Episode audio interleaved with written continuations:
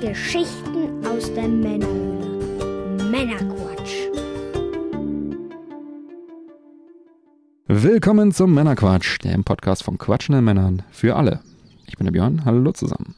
Heute bringe ich euch wieder eine handverlesene Auswahl an Neuigkeiten und interessanten Themen, damit ihr informiert seid und mitreden könnt, ohne selber zu viel Zeit zu investieren. Und wenn euch das Ganze gefällt, dann abonniert den Podcast doch gerne. Heute in Folge 121 geht es unter anderem um die Capcom Fighting Collection, das neue PlayStation Plus Abo-Modell, Return to Monkey Island und noch einiges mehr. Und in der Pre- und Post-Show für die Unterstützer geht es unter anderem zusätzlich noch um Fire Emblem Warriors 3 Hopes Special Edition, Elon Musk und seine Investition in Twitter. Los geht's. Ja, was gibt's Neues? Auch hier wieder mein Dank für das fleißige Klicken auf die Werbeanzeigen auf der Webseite. Einfach random klicken hilft sehr. Vielen Dank. Ist ein schönes Zeichen der Wertschätzung. Da kommt tatsächlich ein paar Euro Kleckerbeträge bei rum, aber Klemmvieh macht auch Mist und das hilft also wirklich hier den Laden auch am Laufen zu halten. Also gerne weiter so. Vielen Dank. Dann freue ich mich wirklich sehr, sehr, sehr mit Ausrufezeichen. Die Sonderfolge Embracer Games Archive Interview mit David Schmeidler ist jetzt für alle verfügbar. War eine zeitexklusive Sonderfolge. Hört da gerne mal rein. Es geht da also wirklich ums Embracer Games Archive.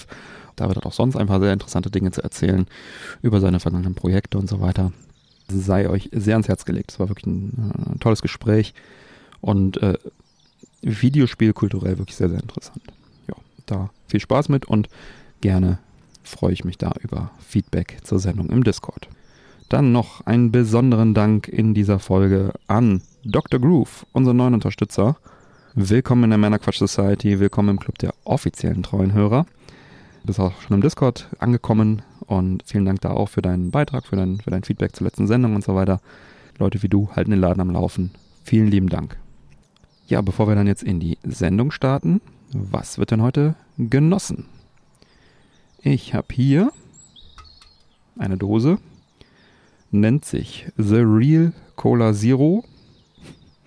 Extra Koffein bei Booster. Booster kennt ihr vielleicht, ist so ein Energy Drink von einem Discounter, der früher mal Plus hieß. Äh, was haben wir hier? Ist wohl eine Cola ohne Zucker, wie es aussieht. Mit erhöhtem Koffeingehalt für Kinder und Schwangere besser nicht. Ja, check. 25 Milligramm Koffein auf 100, das ist ordentlich. Und Zucker 0, ja, macht Sinn. Jetzt weiß ich nicht genau, ob es halt einfach nur eine Cola mit, Koff mit mehr Koffein ist oder eine Cola, die einfach ein bisschen, wo sie einfach ein bisschen ihren Energy Drink reingeschüttet haben. Das finden wir jetzt gleich gemeinsam raus. Ich äh, mach die mal auf und ist, habe ich selber gekauft. Kein, keine bezahlte Werbung oder so was. So. Riecht nach Cola. Schau.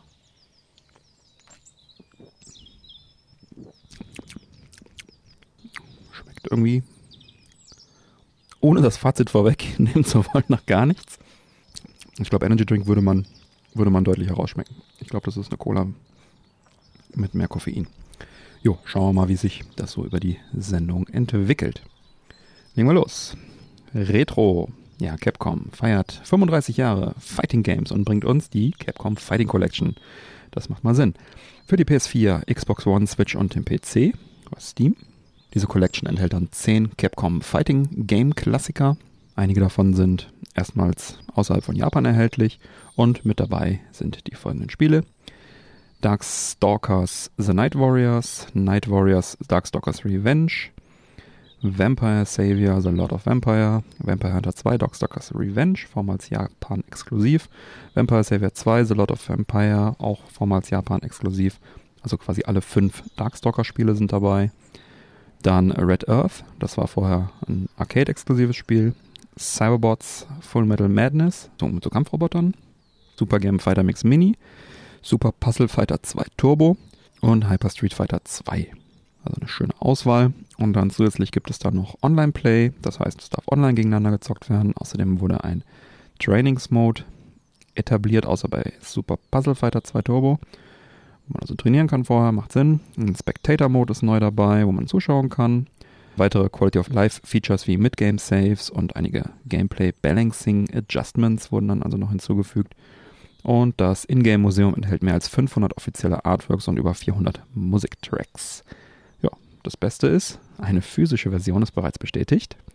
Und somit ist das Ganze ein echt rundes Paket. Für diese 10 Spiele klingen für mich 40 Euro geradezu wie ein Schnäppchen.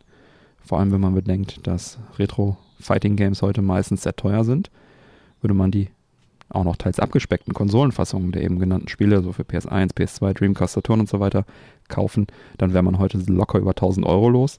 Und ja, für viele Retro-Sammler ist es sicherlich ein Muss, sich die Dinger äh, original zu holen. Aber mir als Retro-Sammler war das immer so ein bisschen ein Dorn im Auge, da ich halt One-on-One-Fighting-Games einfach nicht so richtig mag. Also ich spiele schon mal ab und zu, aber gelegentlich, ne, da reichen mir halt echt auch irgendwie eine Handvoll.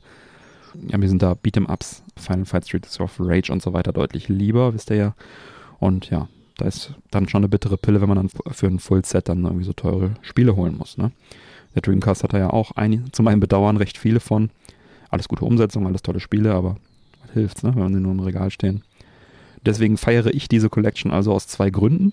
Einmal, weil es ein tolles Paket ist mit tollen Zusatzfeatures und ich auch gute 2D-Grafik sowieso liebe. Und zum Zweiten, weil ich dann für wenig Geld viele dieser Spiele einfach abhaken kann, besitzen kann, bei Gelegenheit, bei Lust und Laune, zu Recherchezwecken und so weiter dann einfach spielen kann. Und vielleicht das ein oder andere Retro-Original aus der Sammlung dann äh, gehen kann. Wenn es halt nicht für ein Fullset gebraucht wird. Ne? An der Stelle viel Spaß übrigens mit äh, Night Warriors Darkstalkers Revenge für Saturn, Luca. Ja, aber bevor ich es jetzt äh, vergesse, zumindest in Japan, vermutlich auch hier wird es eben neben der normalen physischen auch eine Bundle-Version noch geben, die dann zusammen mit der Street Fighter 30th Anniversary Collection kommt. Die ist ja auch schon ein paar Tage alt, hatte ich mir auch geholt, hatte ich glaube ich auch erzählt. Auch eine sehr, sehr schöne Collection. Da gibt es dann also ein Bundle, wo beide in so einem Pappschuber drin sind, beide Spiele. Und wer die noch nicht physisch hat, bekommt dann hier für 60 Euro wirklich ein unschlagbares Fighting-Game-Paket und ich empfehle bei der Gelegenheit auch gerne mal PlayAsia, so einen Online-Versand, einfach mal googeln, da mal vorbeizuschauen. Die haben die Spiele oft deutlich früher, vor allem deutlich früher als diese ganzen Limited-Buden und halt zu einem fairen Preis. Es gibt auch oft die, äh, meistens auch die EU-Version, meistens auch Weltversion, also komplett region-free, wobei die meisten Spiele, äh, die meisten Konsolen heute eh alle Regions können. Aber die EU-Version gibt es da eben auch oft. Ja, so. Ja, also ich freue mich über die Fighting Collection, kam glaube ich rüber. Dann weiter im Text. Ja, wie ihr sicher mitbekommen habt, ändert Sony weltweit gestaffelt bis zum Ende des ersten, der ersten Jahreshälfte 2022 ihr PS Plus Abo. Ähm, nicht zuletzt, um auch besser mit dem Game Pass mithalten zu können. Ich versuche es mal kurz zu halten, aber es ist ja schon irgendwie auch äh, wichtig und interessant. Also grundsätzlich ist es so, dass äh, Game Streaming Dienst PlayStation Now und PlayStation Plus zusammengeführt werden es also zukünftig nicht mehr diese zwei Produkte gibt, sondern nur noch eins, also das ist die PlayStation Plus. Und das Ganze wird dann drei Abo-Stufen haben, Essential, Extra und Premium. Essential ist im Prinzip dasselbe wie jetzt PS Plus auch ist. Ne, zwei runterbare Spiel, ladbare Spiele, Cloud-Speicher für Safe Games, Online, Multiplayer-Zugriff und Rabatte im PS Store. Und Preis bleibt bei 60 Euro im Jahr gleich. Dann gibt es Extra. Das bietet halt alles von Essential plus bis zu 400 PS4 und PS5 Spiele dazu. Die dürfen runtergeladen werden, nur in Anführungsstrichen runtergeladen werden und äh, nicht gestreamt werden und dann gespielt werden. Kostenfaktor hier knapp 100 Euro jährlich. Dann haben wir Premium. Da haben wir dann noch bis zu 340 zusätzliche Spiele, darunter PS3-Spiele, die über Cloud Streaming spielbar sind und Klassiker von PS1, PS2, PSP. Die können entweder per Streaming oder per Download dann gespielt werden. Außerdem dürfen jetzt die Spiele aus dem Essential-Paket, um es ein bisschen komplizierter zu machen, ebenfalls gestreamt werden. Ja, dann gibt es äh, dann noch zusätzlich bei Premium zeitlich begrenzte Testversionen, die dann, wo ihr dann also Spiele vor dem Kauf ausprobieren könnt. So, der Preis liegt hier bei knapp 120 Euro im Jahr. So, alles neu, oder? Ja, nicht wirklich. Also für mich ist es alles nur irgendwie Augenwischerei. Man macht hier aus zwei Services, die sowieso schwer zu unterscheiden waren, äh, einfach irgendwie einen mit drei Optionen, die teilweise recht kleinlichen Unterschiede. Streaming, ja, nein, Spiele, ein paar Spiele hier, ein paar Spiele da, PS3 hier, PS3 da, alles sehr unübersichtlich. Und ja, preislich ändert sich auch nichts. Ne, wer PS Plus und PS Now abonniert hat, zahlt aktuell 120 Euro jährlich. Das ist auch das, was man hier bei Premium zahlt. Ja, einzig das Versprechen, dass man hier ab und zu auch noch ein paar aktuelle Spiele mehr reinschmeißt, ist dann halt was Positives. Wobei es bleibt unübersichtlich irgendwie. Und was wir da erwarten dürfen mit den aktuellen, ja, muss man abwarten. Bin ich auch nicht sicher, ob das so cool wird, weil grundsätzlich gilt, im Gegensatz zu Microsoft Game Pass, wo ja alle First-Party-Titel sofort in den Abo-Dienst auch veröffentlicht werden, ist es hier halt eben nicht so. Hier kommen halt eher ältere Titel rein und die neuen kommen explizit nicht rein. Das gab auch Sony-Boss Jim Ryan gegenüber Eurogamer zu Protokoll. Der meint nämlich, wenn sie Spiele direkt ins Abo-Modell geben würden, dann würde die Qualität der Spiele darunter leiden. Genau sagte er, Zitat, We feel if we were to do that with the games that we make at PlayStation Studios, that virtuous cycle will be broken. The level of investment that we need to make in our studios would not be possible, and we think the knock on effect on the quality of the games that we make would not be something that gamers want. Wir glauben also nicht dran. Für die Zukunft schließt er es aber vorsichtshalber nicht aus, falls, es, falls er keinen Erfolg hat mit, dem, mit seiner jetzigen Einstellung. Und ja, schauen wir mal. Sony hat halt in der Vergangenheit immer mal wieder für mich persönliche Zweifel aufkommen lassen, ob man dieses Ding mit dem digitalen Vertrieb so richtig verstanden hat, ne, in Bezug auf Kundenbedürfnisse gesprochen. Wir erinnern uns noch an die Nummer mit der PSN Store geht für ältere Konsolen jetzt bald offline, eure Spiele sind dann aber weg. Sind sie zurückgerudert?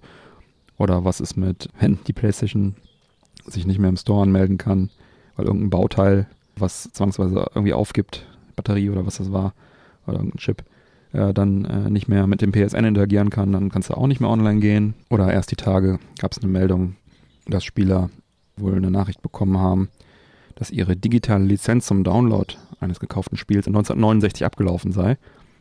Hm, wie bitte? 1969? Die waren früh dran mit digitalen Käufen, Sony. Also klar, dass es hier um einen Fehler handelt, aber Sony hat offenbar irgendwie so ein unsichtbares Ablaufdatum in die ihre äh, Online-Lizenzen eingebaut, was da getriggert wurde mit einem Bug. Wenn man ein digitales Spiel kauft, erlebt, erwirbt ja sozusagen nur die Lizenz. Das ist ja so, es ist ja immer so.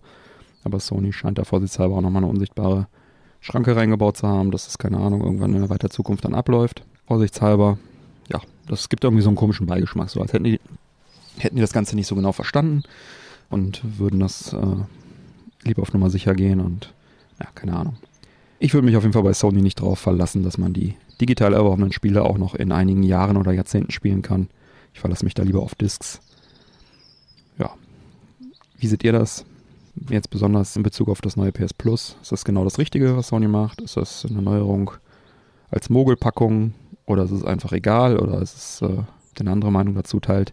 Eure Meinung hierzu gerne mit der Männerquatsch Society im Episodenquatsch-Kanal auf unserem Discord-Server. Den Link zum Discord gibt es auf männerquatsch.de.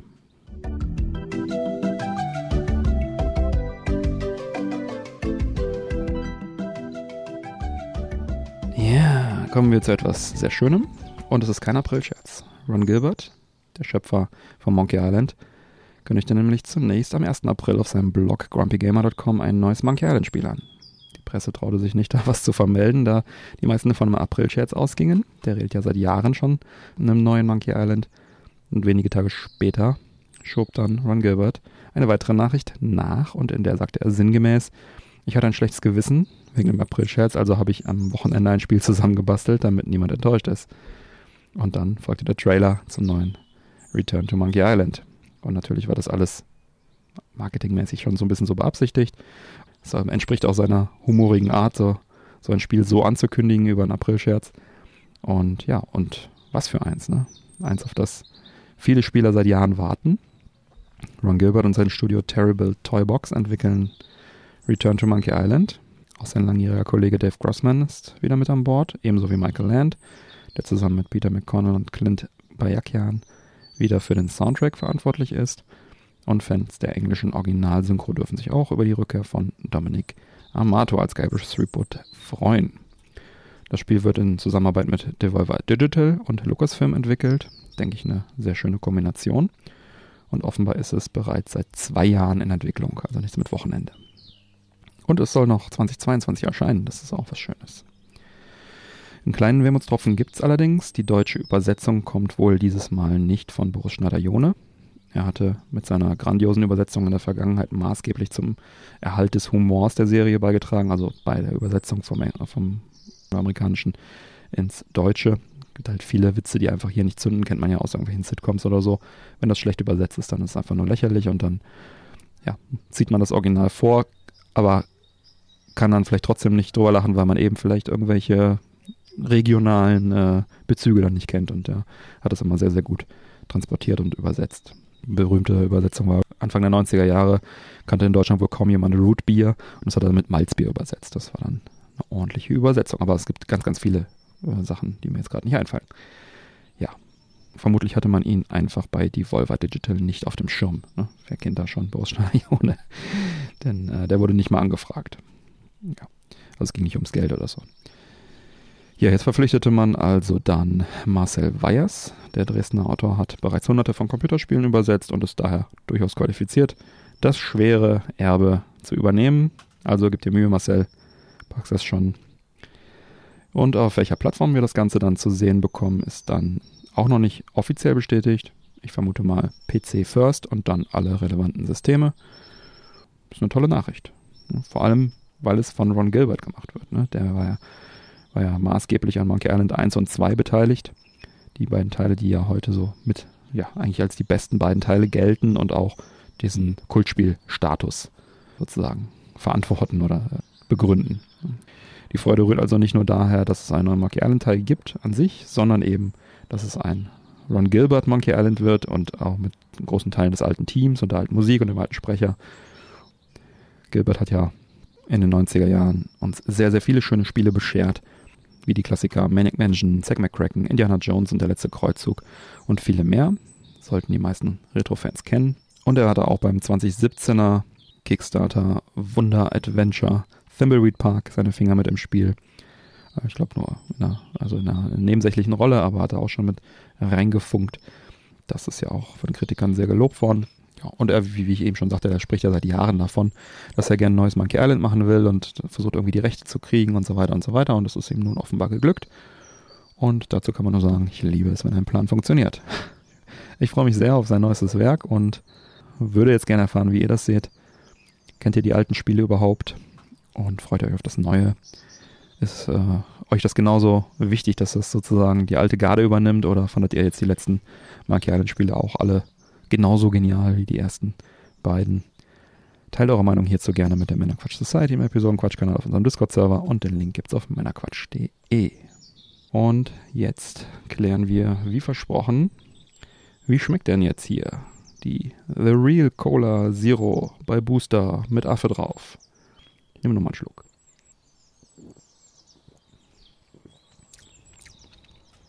Ich kriege da keinen, keinen Eigengeschmack raus.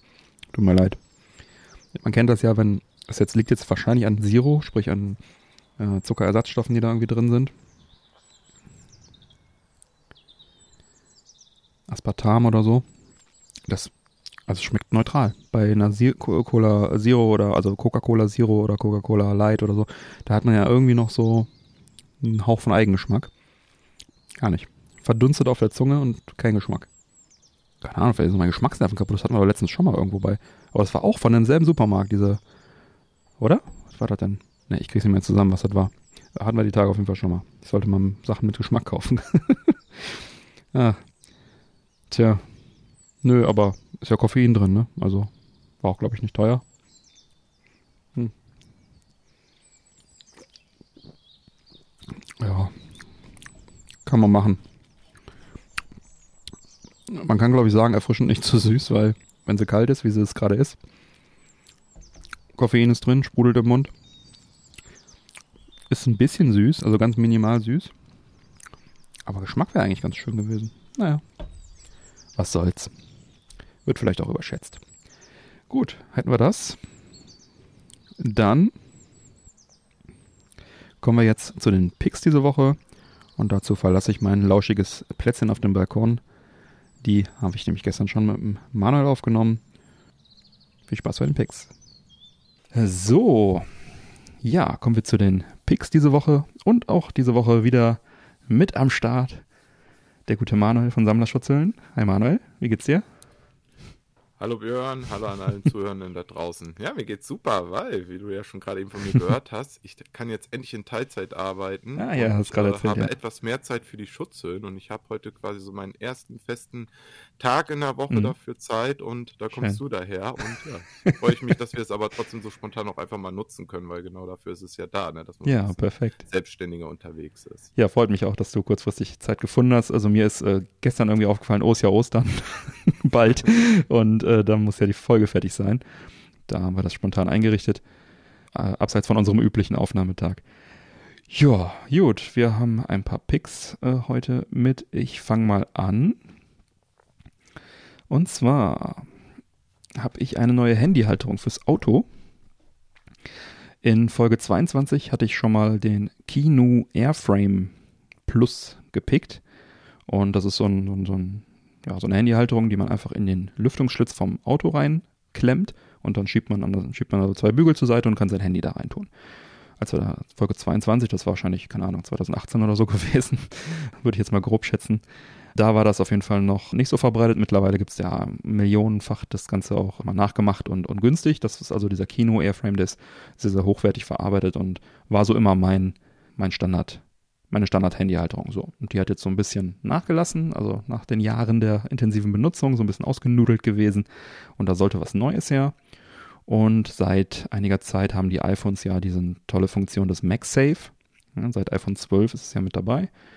Ich habe das iPhone 13, da ist ja der MagSafe drin. Und ich habe ja auch ein Ladegerät, was MagSafe unterstützt. Du ja, glaube ich, auch, ne? Ja, genau, richtig. Ja, äh, wo du halt einfach, wo, was ist MagSafe? So, fangen wir mal damit an. Das ist halt so ein, Mhm. im Prinzip Magnet, der hinten eingelassen ist ins Handy, intern, in das Gehäuse. Und der schnappt halt dann Zubehör magnetisch und haftet dann an Zubehör, wie zum Beispiel dieser Lade, das sind dieses Ladepads, das ist wie so ein Keycharger, wie so ein Standard-Keycharger, nur dass der halt zuschnappt und dann halt das Handy in die richtige Position sozusagen äh, zieht so ein bisschen und auch hält. Also das heißt, du wirfst äh, das Handy auf den Keycharger und du kannst dich relativ gut darauf verlassen, dass das Handy auch lädt. Und nicht wie bei vielen anderen, dass es, wenn es so ein bisschen quer liegt, dass es dann eben nicht lädt. Genau, wenn ich das richtig verstanden habe, sind da auch mehrere kleine Magnete Ja. drin, damit ja eben genau immer eine feste Position getroffen werden Genau. kann. Und dann, weil wenn es ja nur wieder ein Magnet wäre, dann könnte das ganze Ding Ja, genau. wieder irgendwie gedreht werden. Der hält den gut so. in Position in, so einem, Und in diesem äh, das Ring. muss Ja. ich jetzt wirklich bestätigen. Also ich habe mir ja aus dem 3D-Drucker ja auch eine eigene Halterung Mhm. gedruckt, wo dieser MagSafe jetzt eingelassen Mhm. ist für Smartphone und gleichzeitig auch für die Apple Watch. Und du hast es wirklich immer in der perfekten Position dann auch da drauf. Also Ja. das hat Apple sehr schön gelöst. Genau, ja, und ähm, da dieser MagSafe sehr, sehr schön ist und eigentlich ein sehr schönes Komfortfeature ist, habe ich dann gedacht, okay, komm, jetzt guckst du mal, ob es vielleicht auch so eine Handyhalterung fürs Auto gibt, die dann eben auch MagSafe nutzt, wo ich dann eben nicht mehr diese beiden Schienen auseinanderziehen muss und das Handy sozusagen einfach äh, dran klicken kann dann mit dem MagSafe. Und das gibt's tatsächlich, habe ich mal geschaut und habe mir da, äh, habe mich da für den Tech Matte MacGrip Kfz Handyhalterung entschieden. So heißt das Ding, ist ein No-Name-Teil. Ja, wird ähnlich wie der äh, Kino Airframe halt einfach in, den, in diesen Airframe, in die, in die äh, Lüftungsschlitze vom Auto reingesteckt. Die müssen allerdings rechteckig sein. Es gibt ja bei kleineren Autos auch so runde. Da würde es runterplumpsen, aber so diese standard rechteckigen, viereckigen Lüftungsschlitze, da wird es einfach reingesteckt. Man kann das Ding auch drehen, also auch wenn das Handy drin ist, dass man dann also die Position verändern kann. Und das funktioniert alles ganz gut. Also es tut, was es soll. Ist jetzt keine Raketentechnik, das Teil, aber ich ploppe das Handy da drauf. Also ich werfe das Handy grob in die Richtung. Naja, nicht ganz grob, aber ich ne, halte es davor, es schnappt zu und dann hält mein Handy sicher und ich kann es dann später auch einfach wieder abpflücken. Äh, man muss dann mal so ein bisschen nach unten ziehen. Wenn, wenn man es sozusagen zu sich zieht direkt, dann besteht die Gefahr, dass, dass man dann das Teil wieder in der Hand hat. Ist mir noch nicht passiert, ähm, wird auch nicht so leicht passieren, aber es besteht natürlich die Möglichkeit. So, und äh, das Ding hat jetzt keinerlei Ladefunktion oder sowas. Ist einfach nur ein dummes Stück Plastik mit Magnet und einem Drehgelenk drin, was halt das Handy festhält. Äh, ich lade immer noch klassisch mit einem Kabel, was ich in einem äh, USB-Adapter für einen Zigarettenentzünder drin habe, so ganz klassisch. Aber äh, diese Problematik mit dem Laden, hatten wir auch schon mal drüber gesprochen, ähm, besteht bei mir sehr selten, dass ich das wirklich mal brauche im Auto laden, weil das iPhone 13 Pro Max hält schon sehr, sehr lange vom Akku her. Und man muss schon sehr, sehr weit fahren, äh, wenn man das Ding leer kriegen will, wenn man ihn vollgeladen hat. Ich glaube, zwei Tage hält der Akku. Also so jeden zweiten Tag lade ich das Ganze. Wenn ich es viel benutze, ist es dann abends auch leer. Wenn ich wenig benutze, habe ich noch bis zu 40 Prozent Restladung. Das ist also schon sehr, sehr gut und deswegen äh, habe ich da nicht so den Anwendungsfall, dass ich das auch zwingend im Auto dann irgendwie jeden Tag und immer laden müsste. Wenn ich jetzt dann älteres, kleineres Gerät hätte, wäre es vielleicht was anderes. Nutzt du das iPhone auch als Navi? Ja, genau. Das ist einer der Hauptanwendungsfälle sozusagen, dass ich es dann in Sichtweite neben dem Lenkrad dann an dem äh, Lüftungsschlitz dran habe. Oder wenn ich halt mal, keine Ahnung, also das ist eigentlich der Hauptanwendungsfall. Klar, auch mal, wenn ich Podcasts oder so höre, dass ich das dann da dran flippe, dass ich dann darüber vielleicht auf Pause drücke. Aber wenn ich die AirPods drin habe, kann ich auch an den, an den Kopfhörern das Ganze steuern. Von daher ist das wirklich der Hauptanwendungsfall, wenn halt irgendwas auf dem Display gesehen werden muss während der Fahrt, was halt hauptsächlich beim Navigieren so ist. Und das funktioniert wirklich sehr, sehr gut. Ja, wenn man jetzt ein älteres Handy hat, was jetzt eben noch kein MagSafe verbaut hat, gibt es ja auch so Handyhüllen, die man da einsetzen kann, die auch so einen Magnetring drin haben. Hält dann nicht so ganz so perfekt, aber es geht auch. Und äh, da gibt es auch super viele. Und da kann ich aus eigener Erfahrung also auch eine empfehlen. Der Hersteller nennt sich äh, CYXYX. ja, ist wahrscheinlich eine, eine, eine, eine Google-Übersetzung von irgendwas Japan äh, Chinesischen. Aber äh, ja, von dieser Firma gibt es halt welche. Verschiedene Farben haben die, relativ Silikon-Case. Hm, ganz nett. Funktioniert auf jeden Fall sehr, sehr gut damit. Auch das Laden und so weiter kann ich empfehlen, weil ich habe da lange gesucht. Auch eine, die dann halt beim Laden nicht zu heiß wird und so weiter. Das funktioniert damit ganz gut. Ja, beides bekommt man bei Amazon. Beides kostet so um die 15 Euro rum. Ähm, ich habe, glaube ich, etwas über 15 Euro für die, für die Handyhalterung bezahlt und etwas unter 15 Euro für diese Hülle. Immer plus minus, gibt ja mal Angebote, dann kostet mal 13 Euro mal. So. Und äh, die Produkte verlinke ich also auch gerne beide in den Shownotes auf männerquatsch.de. Und ja, muss wirklich sagen, dieses MagSafe ist eins dieser vielen netten kleinen Features, die man äh, eigentlich nicht braucht. Aber wenn man sie dann hat, will man sie eigentlich auch nicht wieder missen. Also so geht es mir zumindest. Ich finde es finde es ein schönes Ding. Also ich sag immer wieder, wie ich das schon damals erzählt hatte, mit meinem Samsung Galaxy S21 Ultra, das lag nie richtig auf der Ladeschale. Hm. Wenn du Pech hattest, hat es nicht geladen. Also ich finde, das ist schon ein Future, das sollte man echt nicht unterschätzen und es ist ja. wirklich einfach Komfort am Ende ja. des Tages auch. Ne? Also beim Laden will ich es auf gar keinen Fall wieder missen, aber auch bei Handyhalterung. Also das ist schon ein, einfach ein, so, ein, so ein Gefühl von Freiheit. Ne? Vorher, das Ding habe ich ja Jahre und Jahrzehnte benutzt, das war ja so drin. Ich habe es schon so, so, reinge, so schräg reingeklemmt. Ich konnte es mit einer Hand dann auch dann so befestigen. Mhm. Da hat auch nicht so einen starken Widerstand gehabt. Also es ging auch sehr, sehr gut. Aber irgendwann überlegst du dir einfach so, steigst ins Auto, hm, klemmst jetzt da dran oder hm, hm. so jetzt, wenn ich das Handy in der Hand habe, schmeiße ich es einfach daran, dann hält das und ziehe es auch wieder ab und so, easy peasy, manchmal gar keine Gedanken mehr. Klar, wenn ich es in der Hosentasche habe, dann lasse ich es auch in der Hosentasche, aber Vorher war immer noch so dieser kleine Barriere im Kopf, so, ah, dann fummelst du es jetzt da dran und, und jetzt zack, zack, einfach sehr einfach, tut, was es soll. Ja. Hat mein Leben hatte, besser gemacht. Ich hatte früher auch, wie du so ein ja, so ein Allrounder gehabt, den mhm. du halt mit einer, ne, irgendwie, du musst Knöpfchen drücken, dann kannst du auseinanderschieben genau. und so. Das Gerät hat mich auch tatsächlich, also die Handyhalterung hat mich auch mehrere Jahre begleitet. Ich glaube, so sieben, acht Jahre alt war, wurde die Halterung mhm. tatsächlich. Ich hatte also einige Handys gesehen bis dann auch einfach der Mechanismus kaputt hm, war. Und dann genau. habe ich mich dann auf die Suche gemacht und ich habe tatsächlich einen anderen Ansatz. Ich habe eine Art Klammer, die aber flach auf dem Auto auf der Armaturen liegt und zwar weiter näher der Windschutzscheibe. Mhm. Bei mir ist zum Glück das Auto, äh, ich habe einen Skoda Fabia, der ist relativ flach vorne. Mhm. Und das ist quasi nur wirklich wie so, wie so ein Pad, was man auflegt und dann brauche ich ja nur drücken und dann geht so eine Klammer nach oben. Dann mhm. kann ich das Handy da reinsetzen. Mhm. Hat einen Vorteil, dass es dann halt fest drin sitzt, also mhm. es fliegt nicht raus. Ich mhm. habe es wirklich so gesehen, fast parallel zum Blick nach mhm. draußen auch. Ich muss ja nicht irgendwie nach rechts mhm. oder nach links gucken. Und ja, da passt dann halt jedes Modell dann im Grunde genommen auch rein. Ne? Ja, das ich bin mal cool. gespannt. Also ich glaube, die Klammer ist so stark, da, solange ich das mhm. Auto noch habe, mhm. wird mich diese Halterung, denke ich mal, auch begleiten. Ja. Aber sollte die dann irgendwann mal kaputt gehen, wäre tatsächlich auch äh, mit ja. der MagSafe-Geschichte meine nächste Wahl, dann auch mal sowas ja. auszuprobieren. Ja, ja, ja, ich bin da wirklich sehr zufrieden mit, auch dass man es so leicht installieren kann. Ne? Du schmeißt, also du, du schiebst das da rein und mit ein bisschen Druck ziehst du es einfach wieder ab. Du musst da nichts irgendwie verkleben, verschrauben, es ist nichts permanent. Ne, und das ist alles schon sehr, sehr, sehr, sehr angenehm. Ich, ich versuche das mal noch herauszufinden oder dir zumindest mal zum Foto zu schicken, wie das bei mir aussieht, mhm. weil das ist tatsächlich gar nicht mal so uninteressant, wenn man halt eine Armatur hat, die auch relativ ja. eben halt ist. Ja. Ne?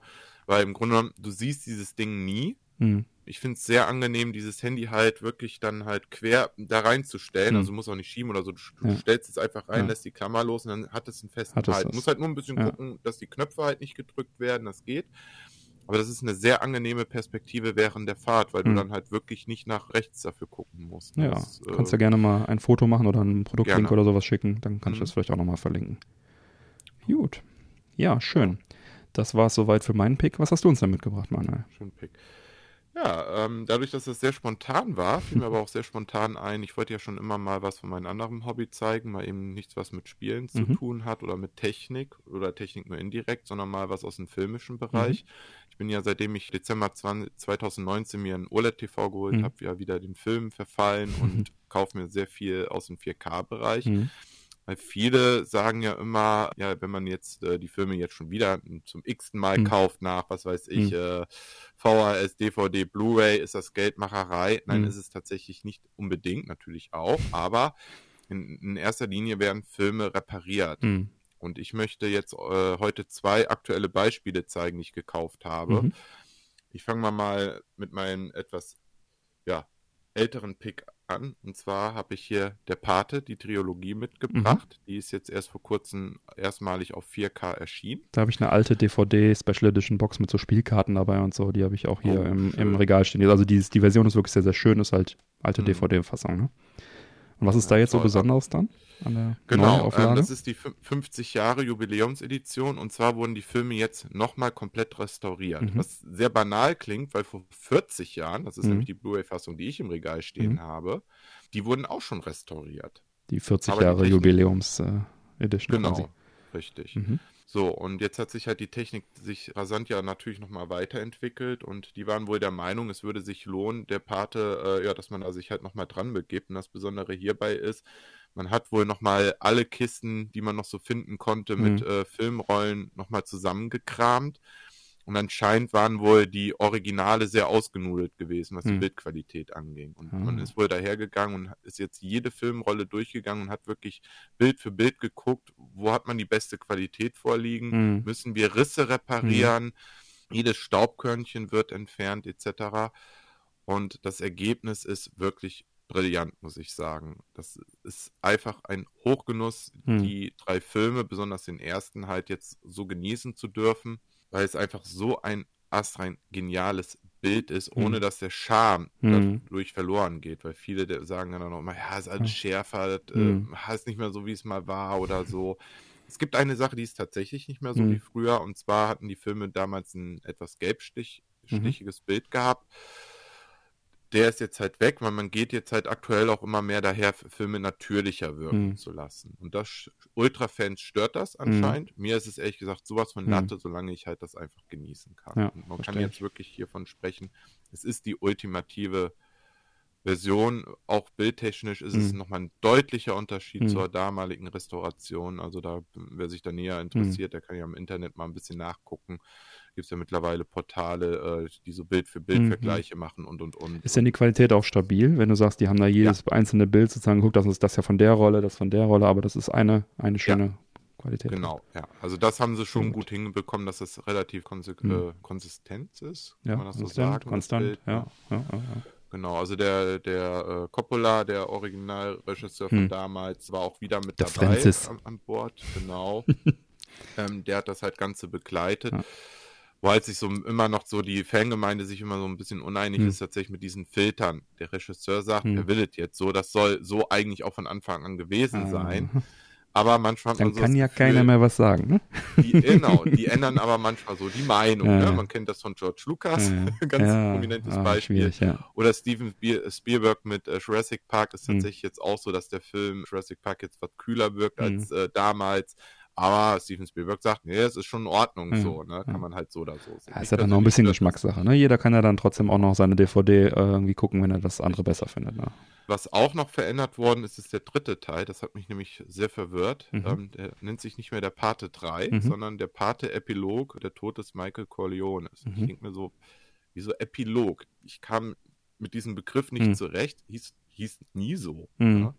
Ja, und tatsächlich wurde letztes Jahr der Film neu zusammengeschnitten mit komplett neuen Filmszenen. Mhm. Ja, der Anfang und, der, und das Ende wurden quasi abgeändert zu dem Original von damals. Also in dem Sinne hat man jetzt hier eine neue filmische ja, Schnittfassung. Interessant. Ja, dadurch, dass der Film eigentlich ja mit, der dritte Teil auch mit immer als schlechtestes Mhm. dargestellt wird, ich finde ihn auch nach wie vor auch nicht Mhm. gut.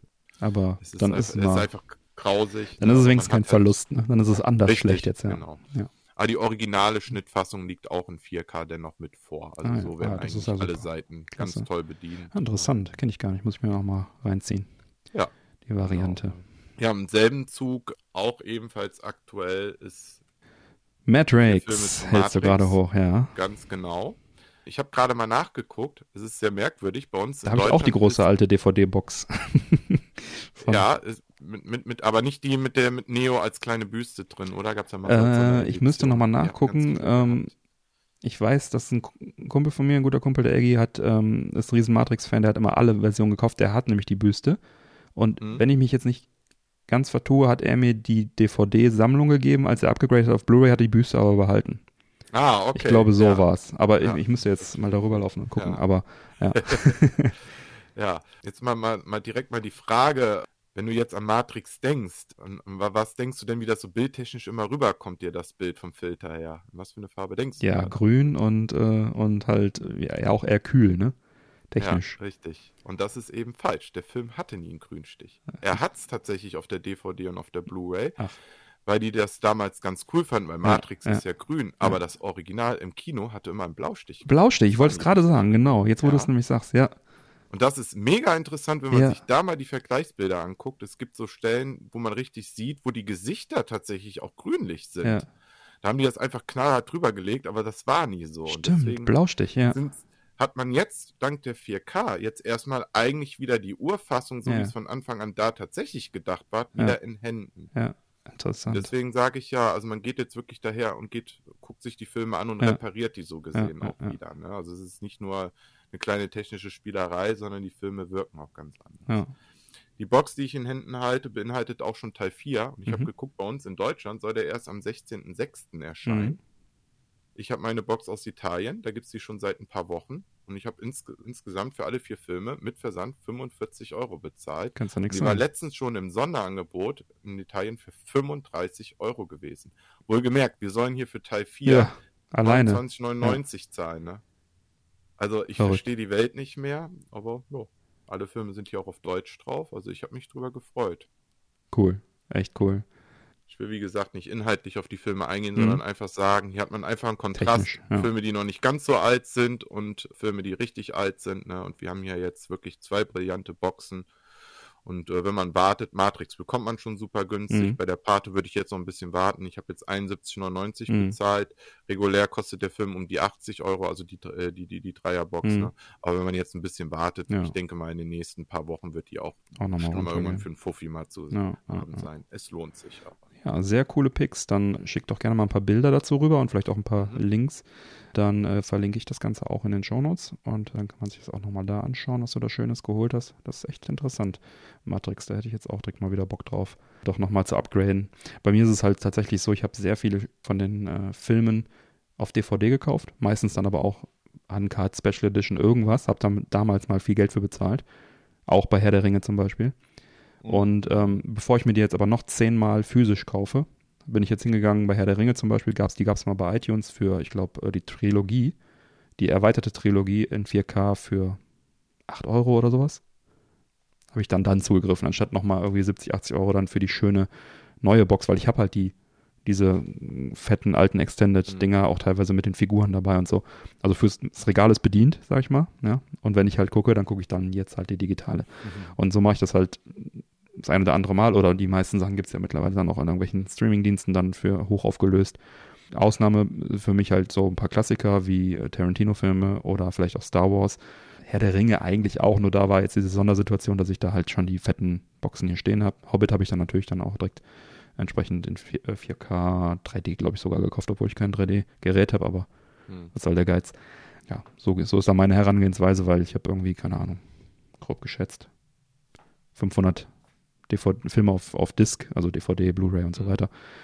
Aber ähm, in den letzten Jahren hat das sehr, sehr stark nachgelassen, weil jetzt auch das digitale Angebot so gut ist. Halt jetzt momentan so, ich trenne mich nicht davon, weil erstens hat es mal viel Geld gekostet, zweitens macht es was her.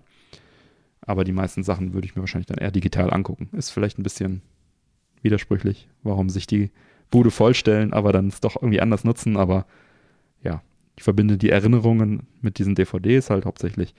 Und bei vielen Filmen ist es auch nicht so wichtig, das Bild. Hier, keine Ahnung, sie leben. Zum Beispiel dieser 80er Jahre Alien-Film da. Das ist mir völlig egal, ob das in 8K oder 12K ist. Das verrauschte DVD, ja, VHS-Qualität. Bei diesem, weil es ein Trash-C-Movie, ja. Da, da, der muss rauschen. Also am liebsten hätte ich den auf VHS. ja. Aber anders bei, äh, wie ja. du jetzt eben sagst, die, deine Beispiele, da würde ich es durchaus begrüßen, die hoch aufgelöst zu haben. Auch wenn äh, der Pate auch ein alter Film ist, aber da bin ich dann schon anfällig dafür es ist wirklich ein, ein, Genuss einfach, auch wenn die Farben auch wieder stimmen und ja. so weiter und so fort. Und vieles macht man sich nicht bewusst, wahrscheinlich ist es ja. dann auch am Ende egal. Aber sobald du dann doch mal angefangen hast und hast deine Technik mal geupgradet. Wenn die Büchse einmal auf ist, kriegst du nicht mehr zu. Ne? Film. Aber ich habe jetzt als, als Beispiel einfach, wenn wir eh jetzt dabei sind, ich habe mir jetzt Twins gekauft, mhm. äh, Zwillinge, ne? Mhm. Schwarzenegger, Schwarzenegger und DeVito. Danny ja. DeVito kam mir in den Sinn, boah, den hast du bestimmt 15 Jahre ja. nicht mehr gesehen, habe ich total Lust geguckt ja. und habe mir die Blu-ray gekauft. Ja. Und da steht dick und fett Remastered oben drüber, ja, von 2017. Hat 6 Euro paar zerquetschte gekostet, habe ich eingekauft, mhm. habe ich super gefreut. Da auch, ich habe nichts erwartet, aber da ist mir erstmal aufgefallen, was so der Unterschied ist, weil mhm. das war einfach, ich würde schon fast wetten, nur eine hochaufgelöste DVD mhm. gewesen. Mhm. Weil das Bild war zum Teil so matschig und du hast eben noch die, die, die Verschmutzung mhm. gesehen und so, ne? Ich sag, bei so einem Film, sage ich auch, war es mir im Endeffekt nicht äh, wichtig. Ne? Genau. Aber ja. wenn man schon damit wirbt, fand ich das schon echt ja, frech. Daran merke ich jetzt halt, dass viele, viele Filme, die jetzt halt 4K aufgelegt werden, da steckt viel, viel mehr dahinter ja. tatsächlich. Und deswegen gebe ich auch das Geld gerne aus, weil ich mir halt sage, ich habe dann die ultimative mhm. Fassung. Und ja, ich hatte auch den Gedanken gehabt, jetzt wo ich ja auch im Apple-Universum bin, vielleicht mal daher zu gehen und die Filme eher bei iTunes zu mhm. kaufen. Mhm. Wäre vielleicht auch mal eine Option. Man muss aber halt auch immer noch ein bisschen differenzieren. 4K ist halt eben nicht 4K. Ja, und die. Frage ist halt am Ende auch, äh, jetzt zum Beispiel die Bond-Filme, die mhm. gibt es da ja auch schon lange und ewig schon als mhm. 4K. Ne? Habe ich auch die große DVD oder Blu-ray-Box? Blu-ray-Box, glaube ich. Ah, nee, DVD. Ich, DVD. Ich eine Blu-ray-Box, wo alle fünf James Bonds so nebeneinander äh, stehen. Dann halt, ich habe äh, eine, das sind so ganz, ganz dünne, das ist so eine ganz dünne Box, aber da sind auch alle Filme drin. Ja. Weiß ich auch, dass die mal lange sehr, sehr teuer war. Die habe ich sehr günstig gekriegt und äh, das ist sozusagen für mich jetzt so Häkchen James Bond. Also ja, das muss aber ja auch sagen, James Bond ist auch schon sowieso, die Blu-rays sind perfekt. Mhm. Ja, also die, die, wurden ja schon restauriert. Mhm. Also ich möchte gar nicht erst wissen, was noch passiert, wenn ja. die mal auf 4K rauskommen. Ja. Aber auf iTunes gibt es die ja auch schon. Ne? Aber James Bond ist, ein, ist, was Qualität angeht, ja auch ein sehr hohes Level, auch okay. schon immer mhm. gewesen bei den Filmen. Ne? Aber jetzt hier wäre jetzt interessant, zum Beispiel bei den Filmen, die es schon länger bei iTunes vorher als 4K hm. gab. Manchmal habe ich mitbekommen, dass dann Filme auch ersetzt werden, wenn dann eben restaurierte Fassungen oder mhm. sowas rauskommen. Ne? Also. also. deswegen, das ist, nur weil jetzt auch bei iTunes 4K steht, ja, heißt das nicht unbedingt, dass es dieses Qualitätslevel trotzdem am nee, das halt ist klar. hat.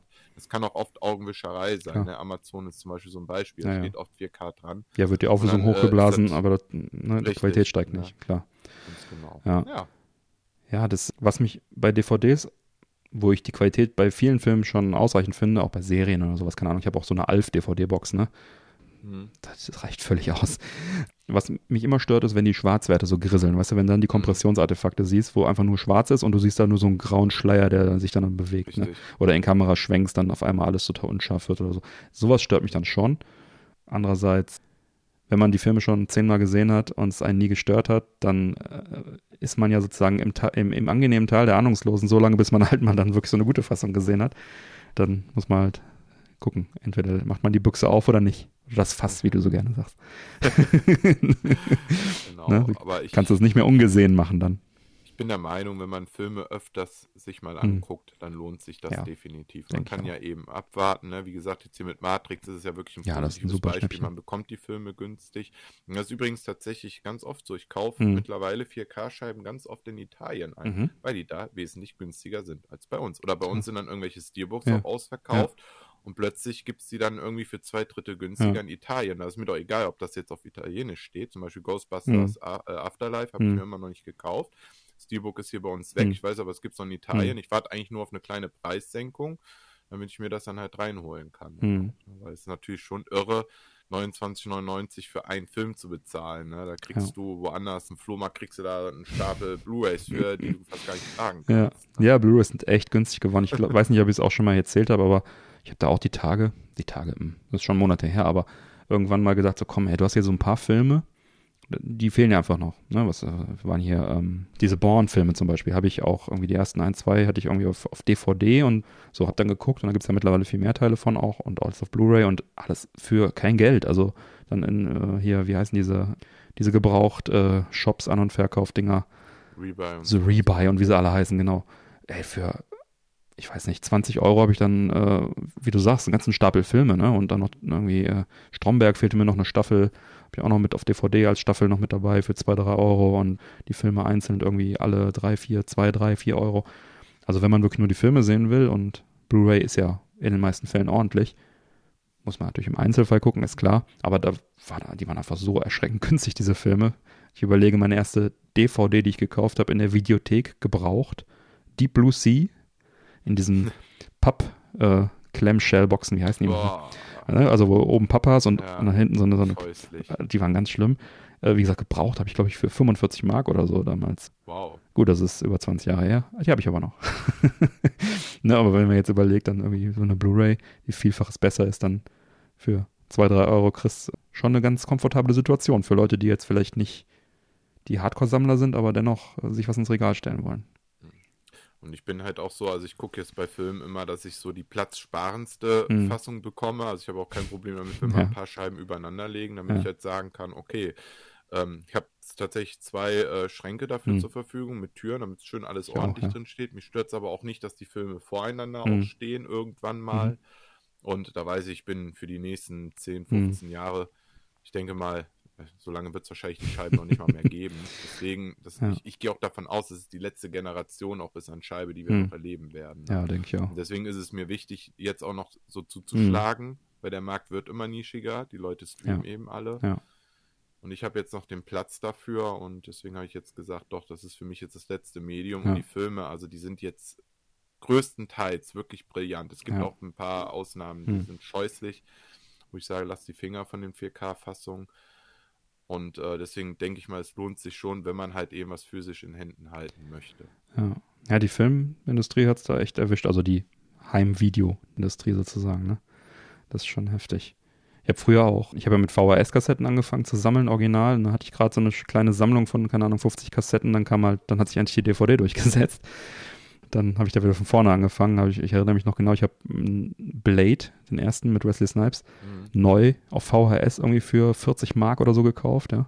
Das war schon ein Schnäppchenpreis und dann äh, ja, habe ich dann auch die Transition gemacht, mir endlich einen DVD-Spieler geholt. Das war noch einer von Grundig, als äh, damals Grundig auch noch eine Firma war, vor über 20 Jahren und nicht nur noch ein Name, der irgendwo draufsteht. Und die haben echt gute DVD-Player gebaut eine Zeit lang. Testsieger und so weiter. Dann habe ich mir so ein Ding gegönnt und dann ja, musste ich die Dinge austauschen und bin dann zu meinem Filmdealer gegangen und hier hast du deine Kassette zurück. Gib mir mal das Ganze auf DVD und äh, Differenz gebe ich dir dann in Kohle. Das war richtig Geld damals. Haben die Filme alle 40, 50 Mark gekostet und da habe ich mir auch diese ganzen DVD-Zeitschriften dann abonniert, ne? Ich weiß nicht mehr, wie sie alle hießen, DVD-Vision und was. Und da waren halt auch dann genau, wie du es jetzt beschrieben hast, wurden dann die Filme einzeln zerlegt und hier das und das ist besser und die Artefakte hier und das und das ist jetzt eine Zwei-Disc-Version, das ist besser, ne, weniger Kompression und DTS-Sound drauf und hast du nicht. Also, ne, das wurde da auch also sehr, sehr zelebriert und jede Variante wurde dann dann zerlegt und, und äh, genau beleuchtet, warum die besser ist und äh, ja, habe das Spielchen also ein paar Jahre mitgemacht. Auch sehr, sehr viel Geld da rein investiert bis ich dann, wie ich es eben erklärt habe, mich da so ein bisschen zurückgenommen habe, weil ich nicht bereit war, einfach eine 500 Filme umfassende Bibliothek dann schon wieder neu zu holen. Ne? Wie du auch sagtest eben, dann kam sie mit Blu-ray um die Ecke, dann hätte sie eigentlich wieder alles ersetzen müssen. Habe ich damit angefangen, habe die neuen Filme natürlich dann auf Blu-ray gekauft und so weiter. Und dann irgendwann 4K und dann 4K remastered und ja, das nächste wird vielleicht dann nochmal 8K remastered sein oder sowas oder nochmal mit KI drüber gebügelt oder was weiß ich. Ich meine, neue Technologie sehe ich auch so, werden wir vielleicht nicht mehr erleben, aber dann halt irgendeine Blu-ray Plus oder so, die dann vielleicht nochmal 5 Kilobyte mehr kann. Genau. Naja, also, aber ich bin da voll deiner Meinung. Also man sollte das möglichst in seine Lieblingsfilme in möglichst guter Qualität schon sich besorgen. Und ja, die Industrie ist ja jetzt auch nicht mehr so jeck wie damals, wo es mit DVDs neu war, wo ein Film zweimal im Jahr neu veröffentlicht wurde. Ne? Verschieden, wo dann nochmal irgendwie hier eine Steelbook und da nochmal eine Special Edition und hier nochmal. Gut, ich hatte jetzt den Vorteil, ich bin ja äh, Jahrgang 88, sprich, ich bin noch mit VHS aufgewachsen. Und ähm, mein Papa war ein sehr filmbegeisterter Mensch. Mhm. Aber er hat vieles auch schon damals angefangen aus Fernsehen und so hm. aufzunehmen. Mhm. Ne? Also dementsprechend waren die Originale relativ rar gesät mhm. bei uns zu Hause. Einen DVD-Player wollte er noch nicht und ich war tatsächlich dann der Erste, der einen DVD-Player im Haus mhm. hatte, nämlich durch die PlayStation 2. Ja. So wie bei vielen. Ne? Das Ja, war ja. ja dann der erste, ja, günstige, massentaugliche Mhm. DVD-Player, kann man ja sagen. Ne? Das Verkaufsargument schlechthin damals. Mit einem ordentlichen Kabel, aber leider nur in äh, schwarz-weiß oder grün oder äh, DVDs abgespielt. Musstest du ja mit dem, mit dem Composite-Kabel dran.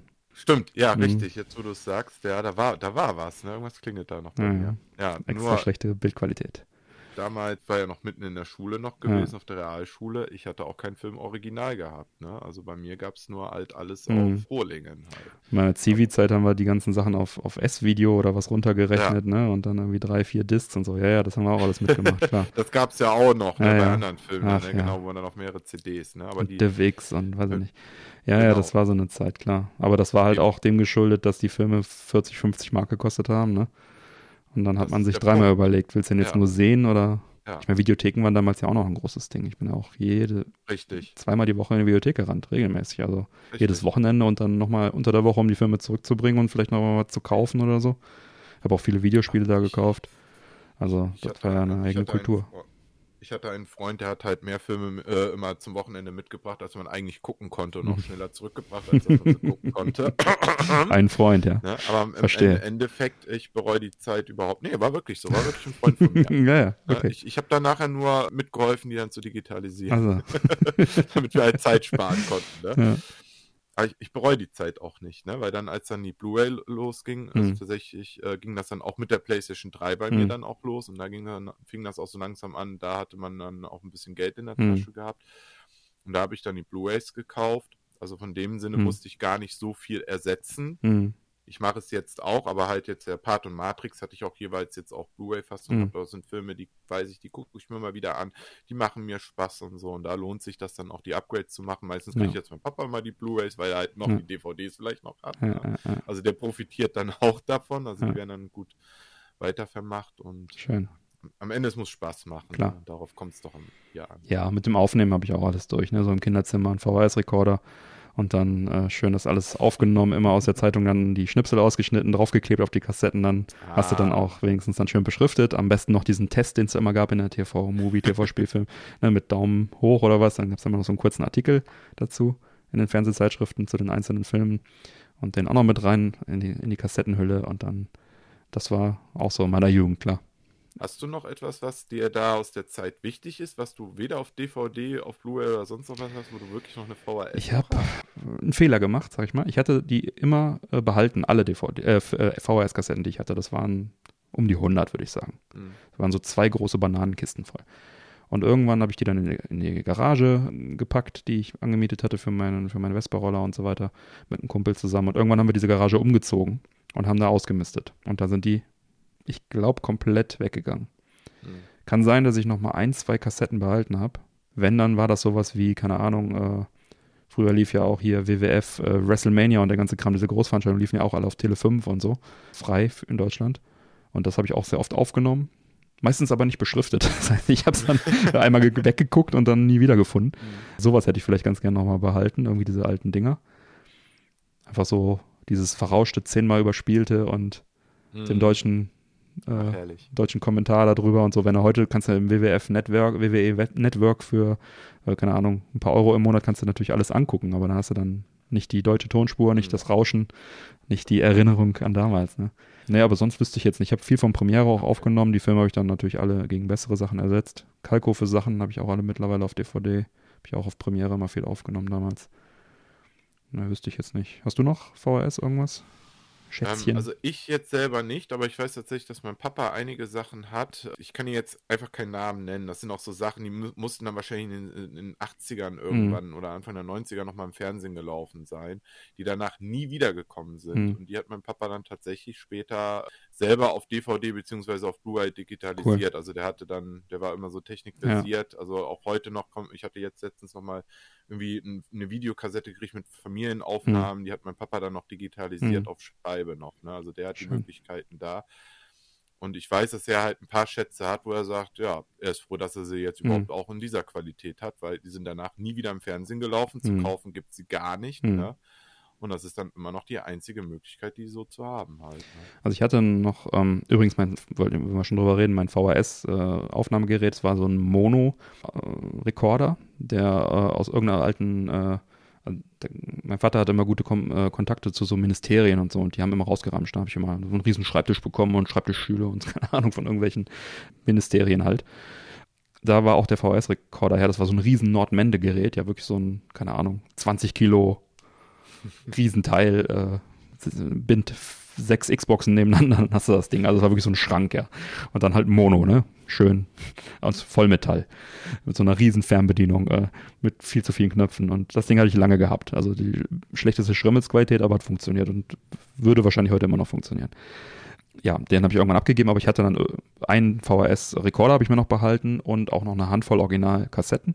Darunter ist zum einen einmal eine Asterix und Obelix-Kassette, die mein Vater mir damals mal mitgebracht hat und äh, so als äh, ne, Kinder äh, äh, die haben wir dann äh, oft mit Nachbarn, Nachbarsjungen geguckt. In Rom war es, glaube ich.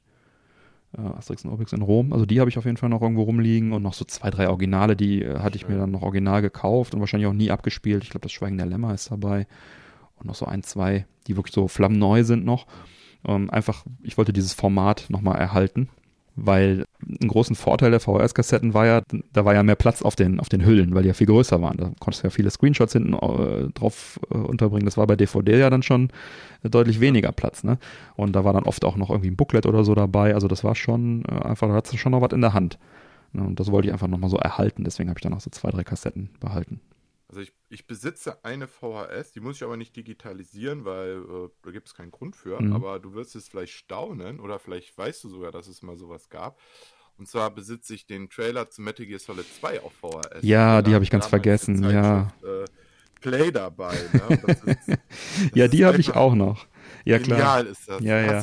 Okay, äh, ich weiß nicht, ob ich genau die habe, aber ich habe mindestens so fünf oder sechs VHS äh, N64 Werbevideos, auch verschiedene. Stimmt, die gab es Die ja gab es in Toys R Us, gab's, ja. lagen die rum. Ich weiß nicht, ob die da eine Mark oder was für genommen haben, aber die gab es auf jeden Fall. Und auch Zeitschriften lagen die oft bei und so. Und, ah, genau, und ich habe, ah, ja, ja, jetzt, haha, jetzt kommt auch noch was. Das habe ich sogar, habe ich sogar äh, in meinem Atari Jaguar Regal liegen. Eine hm, offizielle oder inoffizielle, auf jeden Fall eine ähm, produzierte und bedruckte, gekaufte Videokassette mit die neuen Jaguar-Spiele. Ah. Die neuen Atari Jaguar-Spiele als Promo. Da sind also offizielle Promo-Trailer drauf und also es gab eh nicht so viel davon von diesem Promomaterial, findet man heute alles bei YouTube wahrscheinlich. Es war wirklich so eine, ich glaube, halbe, dreiviertel Stunde. So richtig eins nach oh, dem anderen weg, auch mit Gameplay-Footage und so. Richtig schön gemacht. Die und dann noch eine zweite, die habe ich immer bei einem äh, Spielehändler, Spielraum hieß der äh, der hat so ein Abo angeboten, 10 Mark im Monat und der hat ja dann jeden Monat die Kassette, die du ihm wieder zugeschickt hast, immer noch was draufgespielt, nochmal 10 Minuten neues Spiel, Gameplay oder sowas, so halt Trailer. Abo sozusagen auf einer Kassette, die du immer wieder hingeschickt hast. Das habe ich auch gemacht. die muss ich auch noch irgendwo haben. Wenn du mir das erzählst, würde ich jetzt gerade denken, ich habe jetzt YouTube Premium abgeschlossen. Ja. ist ja eigentlich dann auch so gesehen das gleiche. Im Prinzip, ja.